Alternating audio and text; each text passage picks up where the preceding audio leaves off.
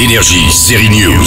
Attention, une nouvelle série HBO très quali débute en France sur OCS dans 4 jours. Il s'agit de The Gilded Age. Elle raconte l'âge d'or des riches new-yorkais de Manhattan au début du siècle. On y suit quelques familles de riches et des pauvres, leurs domestiques, car c'est au créateur de Downton Abbey qu'on doit cette nouvelle série. Celle qui crève l'écran, c'est une petite nouvelle, l'actrice Louisa Jacobson. Mais si vous regardez de près son visage, son nez, par exemple, vous retrouverez les traits du diable s'habille en Prada. Et oui, pour la première fois, la fille de Meryl Streep joue les premiers rôles et le passage de témoin est réussi. Je passe par là tous les jours, elle n'était pas là hier matin.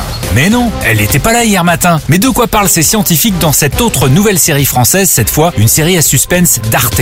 Elle va jusqu'où, tu crois? C'est un peu ça le problème, elle ne s'arrête jamais. C'est le pitch un peu dingue de cette série, La Corde. Alors, c'est quoi cette corde? C'est quoi, c'est quoi C'est une corde. Qu'est-ce que tu veux que je te dise? Ces astrophysiciens viennent de tous les pays pour observer les étoiles, mais l'intrigue principale est cette corde trouvée dans la forêt. C'est si long que ça? C'est...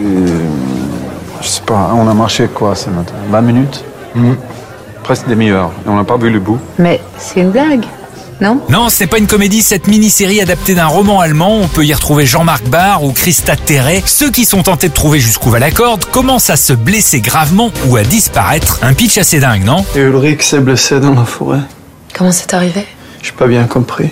Il a trouvé une corde apparemment. The Gilded Age sur OCS, La Corde sur Arte. Ça arrive dans quelques jours. Bonne série à tous. Énergie, série News.